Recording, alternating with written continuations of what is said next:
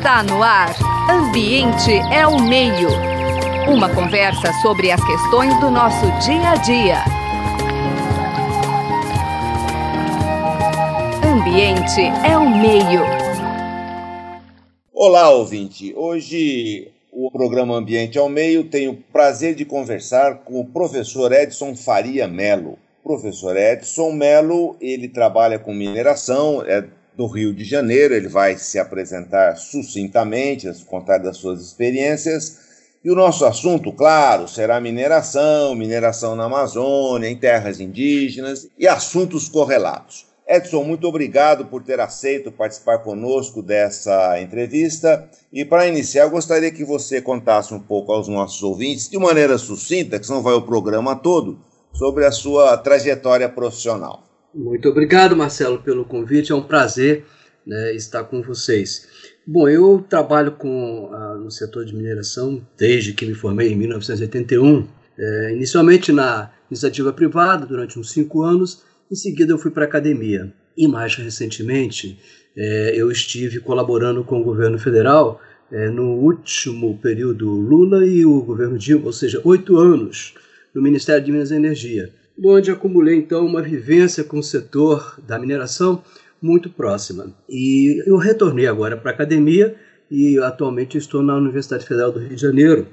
E eu leciono duas cadeiras. Uma é Recursos Minerais e Energéticos e a outra Geologia para a Sociedade. Ou seja, uma pessoa com uma vivência bastante ampla. Edson, para a gente iniciar, Conte pouco para nós sobre a importância da mineração, mas, num primeiro momento, esses principais impactos sociais e ambientais dela. Dizer, mineração é importante do ponto de vista econômico, gostaria que você explicasse o porquê e como, mas também algumas coisas que decorrem da mineração, como esses impactos ambientais e sociais.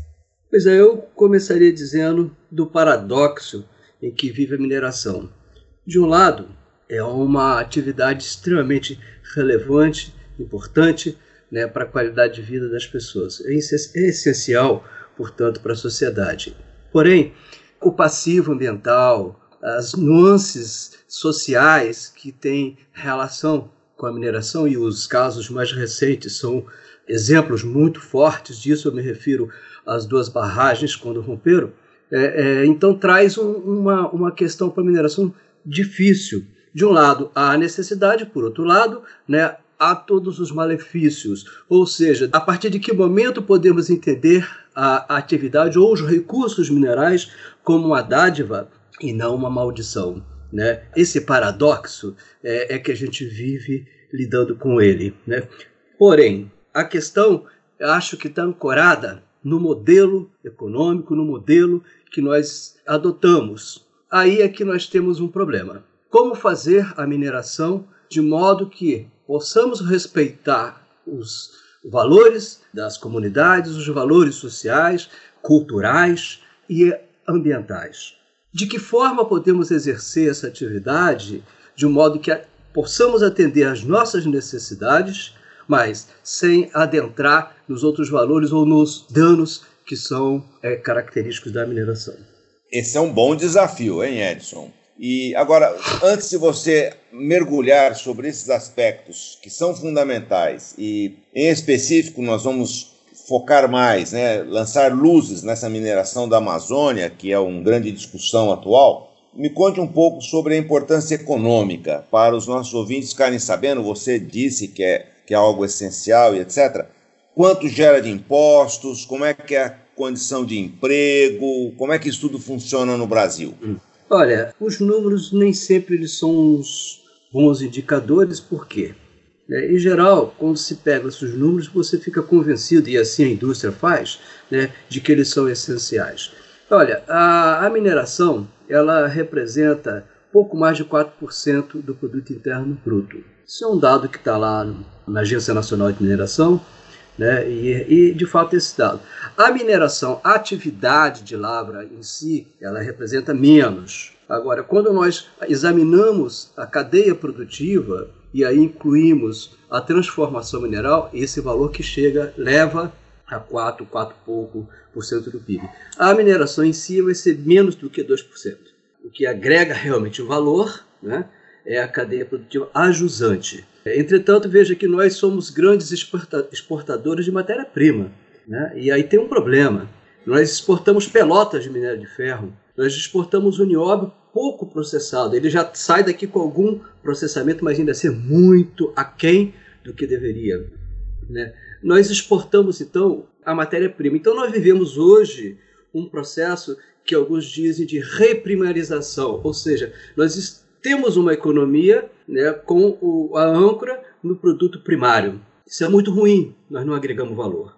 Né? Então passamos a, a, mantemos um perfil desde sempre, desde quando o Brasil foi colonizado aí pelos portugueses, 500 anos, né, que exportamos matéria-prima. Aí tem um problema, aí tem um problema, porque é, se fizéssemos uma mineração onde pudéssemos agregar valor, essa parcela, essa parcela jusante da cadeia produtiva, ela seria mais significativa, ou seja, esse 4% do PIB seria 6, talvez 8, quem sabe, né? Mas eu estou agregando valor, eu estou gerando emprego. Então é esse modelo que a gente tem que discutir.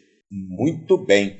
É, apenas lembrando que esse entra na esteira de exportação de matéria-prima toda a questão do agronegócio também, né, que é exportador de matéria-prima não processada, o que propiciaria ao país uma, uma agregação de valor e, portanto, muito mais riqueza e possibilidade de distribuição disso. Muito bem, feitas essas considerações iniciais sobre a importância da mineração, os impactos decorrentes, mais que isso, o Edson lança para nós um paradoxo, né, que é uma contradição em gênese desse processo. Vamos mergulhar um pouquinho, Edson, nas questões da mineração da Amazônia. Quer dizer, o potencial, a Amazônia é metade do Brasil, em, em contas de engenheiro, né? Engenheiro sempre é as contas assim aproximadas. Né? Contas de engenheiro, é metade do Brasil. Nós conhecemos o potencial da Amazônia. Como é que isso funciona? Quer dizer, entrar em terra indígena ou em unidades de conservação é necessário, é vital. Como é que é sua visão a respeito disso? Pois é, a Amazônia, então, nós temos que agregar, quando se fala em mineração na Amazônia, algumas variáveis. E essas variáveis que vão definir o negócio, né, mineração, elas vão ser diferentes se nós estamos falando de uma mineração que ocorre no Sudeste e outra que ocorre na Amazônia. A logística é uma delas. É, isso é, vai encarecer, no primeiro momento, né, o negócio, porque é, é, a, o deslocamento, a entrada, enfim, isso é um ponto de vista. A questão ambiental é outra questão, é outra questão relevante. Nós estamos falando, então, de um habitat que hoje, vamos falar de hoje, antes eles entravam e derrubavam e pronto. O custo era só o custo da logística, não tinha um custo ambiental. Hoje o custo ambiental já existe de fato. Isso porque ainda temos uma legislação ambiental que faz com que algumas ações sejam necessárias de ser cumpridas pelas mineradoras. Né? Porém, a questão dos depósitos né, na Amazônia é um fato relevante, porque se observar, observarmos direitinho, quantas empresas, né, digamos, que operam em grande escala, hoje tem uma mina na Amazônia? Você vai contar duas, talvez. Em Oriximiná, tem o alumínio, né, MRN, a Vale, em Carajás, e não muito mais que isso, não. Agora está tentando, uma empresa tá, não é mina, mas está há alguns anos tentando entrar lá na volta do Xingu, que é a canatense, né? Então não temos muito, mas por que, que não temos tantas empresas que trabalham com depósitos né, em, é, em larga escala, grandes depósitos, né? Por algumas razões. Primeiro, por conta da dificuldade logística, continua sendo.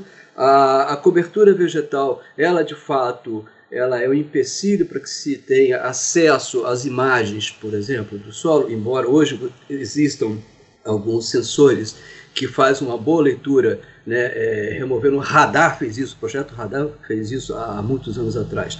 É, mas a questão do custo, portanto, de um depósito na Amazônia é bem diferenciado do custo de um depósito na zona, na região sudeste, né, e isso inibe um pouco. A, a entrada, a logística, o custo ambiental, tudo isso mas existem outras características. Né? Nós vemos hoje uma população de garimpeiros enorme na Amazônia, muito mais do que em qualquer outra região do Brasil. A grande, eu ousaria dizer que mais de 60%, 70% dos garimpeiros hoje estão na região amazônica, como um todo, né? É, muito em boa medida em ouro, né? Mas você não vê tantas empresas grandes assim. Esses garimpeiros, em sua maioria ilegais, como é que estão essa situação? Olha, existe. É, essa é uma outra questão que merece ser até analisada com calma. O que, que é legal, o que, que é formal. Né? O fato de ser legal não quer dizer que você tenha uma atividade formal, que é o que importa. Né? É, então, existe o título, você encontra o registro, né? entretanto, se você for naquele local, você vai ver um desastre. Mas ele vai dizer: Eu sou legal, mas não é formal. Está operando em condições que não poderia operar. E como a, fiscaliza, a fiscalização é, ela é muito deficitária lá, então funciona como a gente sabe que funciona. Então, em grande, a sua grande maioria da atividade garimpeira na Amazônia é informal, nociva, predatória. Muito bem. E nós conhecemos o potencial, adequadamente, esse potencial minerário Sim. da Amazônia? Ah, perfeito. Esse potencial, vamos lá, há ainda um déficit de conhecimento geológico no Brasil. Menos de 50, bem menos, eu diria que 30, 30% talvez, a 40% do nosso território é conhecido numa escala em torno de 1 para 50 mil, 1 para 100 mil, que é uma escala que você vai começar a visualizar né, os depósitos, os grandes depósitos. As empresas de mineração elas vão trabalhar num nível de conhecimento que vai chegar inicialmente 1 para 25, 1 para 10 mil, e quando chega na mina, ele já vai operar em 1 para mil. Então, note, o gap de conhecimento que nós temos no país como um todo é grande. E na Amazônia, quando você vai para lá, ele aumenta. Então, o conhecimento geológico, em escala 1 para milhão, ele existe, mas ele não é satisfatório para desvendar, para localizar e desenvolver um projeto mineiro. Né? Então, a escala é insuficiente, então muito, muito ainda está para ser descoberto numa escala adequada. Ou seja, ainda tem muito a trabalhar, muito a pesquisar para melhorar essa, essa condição. Bom, então, se eu estou entendendo, pouco se conhece ou se conhece de maneira inadequada, em escala inadequada, e nesse sentido, dizer que necessita minerar em, em área indígena é forçar um pouco a amizade, é isso, Edson? Eu acho totalmente descabido, tá. completamente descabido. Perfeito. Não há porquê, não há porquê advogar em termos assim, vamos trabalhar em área indígena. Por quê? Né? Olha, é uma discussão, né? é, um, é um é debate aí aquecido. Né? A gente vê que os argumentos né, a favor dessa atividade nas terras indígenas são muito frágeis. Eles são é, muito facilmente colocado para escanteio né, do ponto de vista técnico. Por quê? É, há, há, há, como você trabalhar, atender às necessidades, seja as nossas necessidades né, de consumo né, sociais aqui no Brasil, e também do ponto de vista da exportação, com o que nós temos. Não há por que entrar em terra indígena.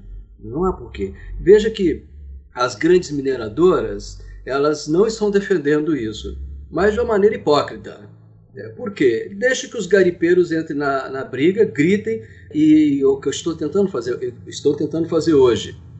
Depois que então for liberada, aí eles entram. Mas há essa necessidade, necessidade, veja. Né? Então, o que é necessidade? O que é qualidade de vida? Isso aí extremamente é, é, entra num campo aí de valor né? muito aberto, muito amplo. Né? Olha, é, atividade de mineração hoje no Sudeste, onde há dezenas, centenas de anos vem sendo exercida, não alterou em absolutamente nada a qualidade de vida das pessoas daqueles locais. Então, esse é um argumento frágil.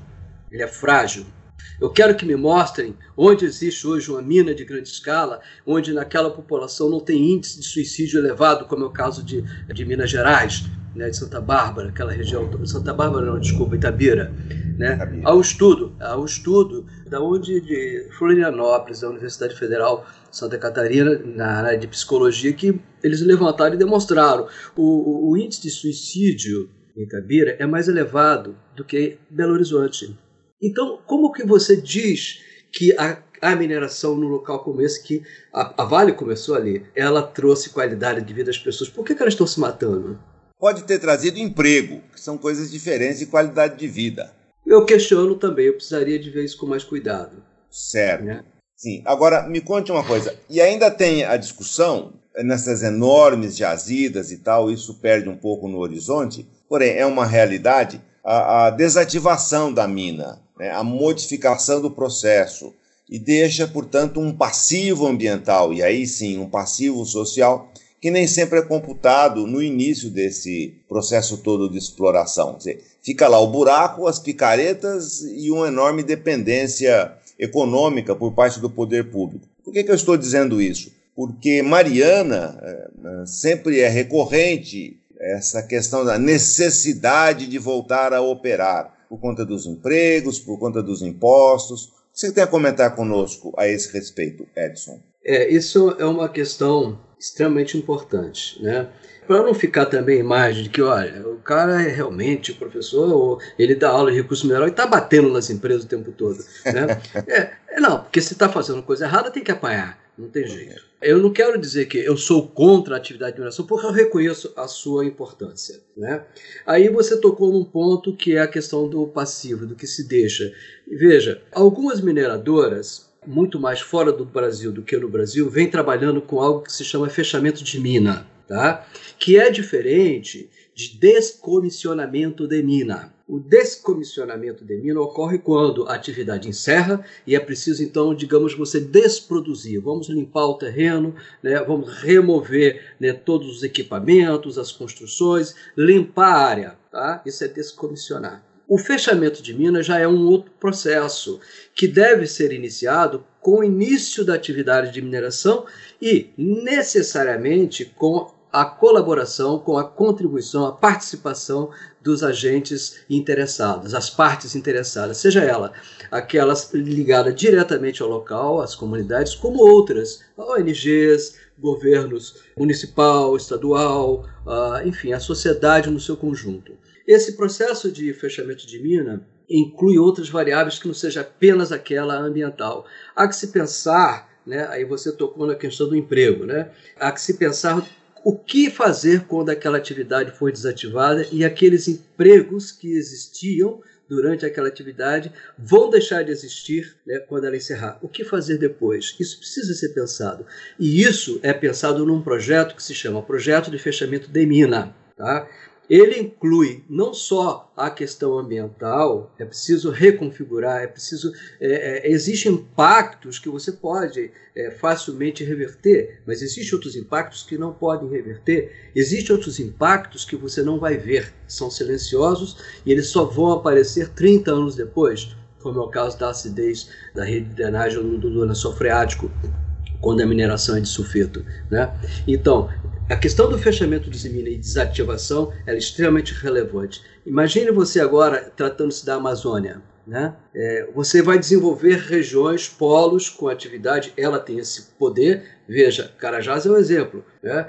O que era Paraupebas, o que era uh, Canão dos Carajás antes da Vale, o que são esses, esses municípios hoje. Né? É. Agora, existe um, um, um, também um planejamento completamente inexistente do ponto de vista né, desse processo todo social né, que se instalou na região com a mineradora. Né? É preciso estudar esses modelos e verificar, então, em outras regiões que agora a atividade vai entrar, vai ser introduzida, né, é preciso que haja, então, um plano de fechamento de mina que tenha realmente uma previsão desse horizonte de 50 anos né, 30, 50 anos ou mais. Então, isso é extremamente importante. Sim. Edson, para nós entendermos um pouco mais, um pouco dessas perspectivas que você enxerga nessa sua enorme e vasta experiência, considerando, claro, o paradoxo mencionado no início da nossa conversa, não é? Então, contemplando esse paradoxo, como é que você entende como perspectivas? O que seria, eu não vou chamar de ideal, porque essa história de ideal é difícil existir, né? Mas quais seriam caminhos melhores? Agregar valor? Como é que você vê nesse paradoxo uma melhoria de resultados econômicos, sociais e ambientais para a mineração no Brasil? Eu vejo que eu vejo sim que a atividade ela é possível. É, ela é possível em alguns lugares. Né? Ela é possível em alguns lugares. Agora, ela será realmente possível aqui na, na medida em que é, esses projetos eles incorporarem também, é, eles forem projetos participativos. É preciso que a, a, a mineração deixe, é, abandone uma arrogância que é característica desse segmento há uma arrogância que vem de muito, de muito tempo. É preciso deixar isso de lado, é preciso então trazer o conhecimento que não seja só aquele conhecimento técnico. É preciso desenvolver né, um, um, um, diálogo, de fato, e existe gente que sabe fazer isso na área social, na área humana, que deve ser incorporado aos projetos mineiros, para que esse diálogo com as comunidades, de fato, ele exista e seja verdadeiro, seja autêntico. Esse é um problema. Os diálogos não podem ser mentirosos. Essas oitivas que fazem hoje porque a legislação obriga que seja feita, elas não são honestas, elas não são verdadeiras. Né? Então é preciso que haja então autenticidade nesse diálogo, é preciso que se incorpore pessoas que sabem fazer isso melhor do que o geólogo e o engenheiro de Minas, que atuem juntos e que facilite de fato esse diálogo com os outros eh, stakeholders ou, ou, ou, partes interessadas desse processo, que o projeto de mineração seja uma construção participativa de fato. Aí ela pode existir ela pode ser viável, porque as correções serão feitas para e passo. Né? Você não vai conhecer o resultado depois de 30 anos, 50 anos depois. Isso tem que ser mostrado durante, e as intervenções precisam ser feitas durante. Jamais pode acontecer algo como aconteceu é, com essas duas barragens que se romperam. Isso era admissível que a população não soubesse que tinha uma bomba a, a, acima a montante dos rios e só conhecer o potencial dessa detonação quando ela detonou. Isso é, é, é, impensável que se tenha um projeto com alto grau de risco, de periculosidade e que a comunidade envolvida logo abaixo não esteja ciente e participando das decisões. Sem dúvida. Bom, nessa perspectiva, então, seria agregação de valores, participação da sociedade para nessa nesse caminho trilhar um melhor, melhores resultados da mineração. O Edson, infelizmente, nosso tempo já se esgotou. Deixo aberto a você para alguma consideração que não foi possível ainda ser feita para a gente poder encerrar a nossa prosa de hoje. Perfeito. Eu, eu, eu assim, é importante que não apenas o lado, a parte interessada da mineração é, se mova na direção né, que, é, que nós colocamos para tentar é, é, avançar na questão do paradoxo. Né? Então, sabemos que é importante a necessidade, agora, como executar? Executar de uma maneira participativa e os agentes, as partes interessadas, devem se pronunciar, elas devem cobrar, elas devem ser ativas. Né? Não cobre das mineradoras depois do desastre, cobre antes, quando ela chegar na comunidade, quando ela chegar para se instalar, seja os, os representantes políticos, os prefeitos, né?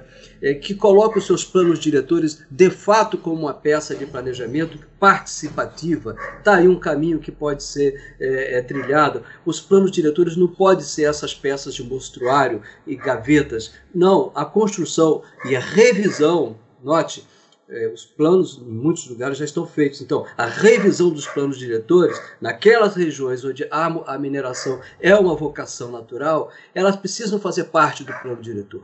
Elas precisam estar embutidas, precisam ser discutidas com a comunidade. Eu, então, eu deixo como mensagem final né, esses caminhos. Não deixem apenas que as mineradoras né, sejam as protagonistas, sejamos nós os protagonistas. Muito bem. Bom, o programa Ambiente ao Meio de hoje teve o privilégio e o prazer de conversar com o professor Edson Faria Melo, da Universidade Federal do Rio de Janeiro. Conforme vocês podem ter participado, ouvido, enfim, o nosso assunto foi mineração na Amazônia e mineração de maneira geral, esses novos paradoxos, esses novos paradigmas que devem ser observados. Edson, muito obrigado pela sua participação. Um prazer. Até uma próxima oportunidade. Você acabou de ouvir Ambiente é o Meio. Produção e apresentação: José Marcelino e Marcelo Pereira. Música tema: Evandro Navarro.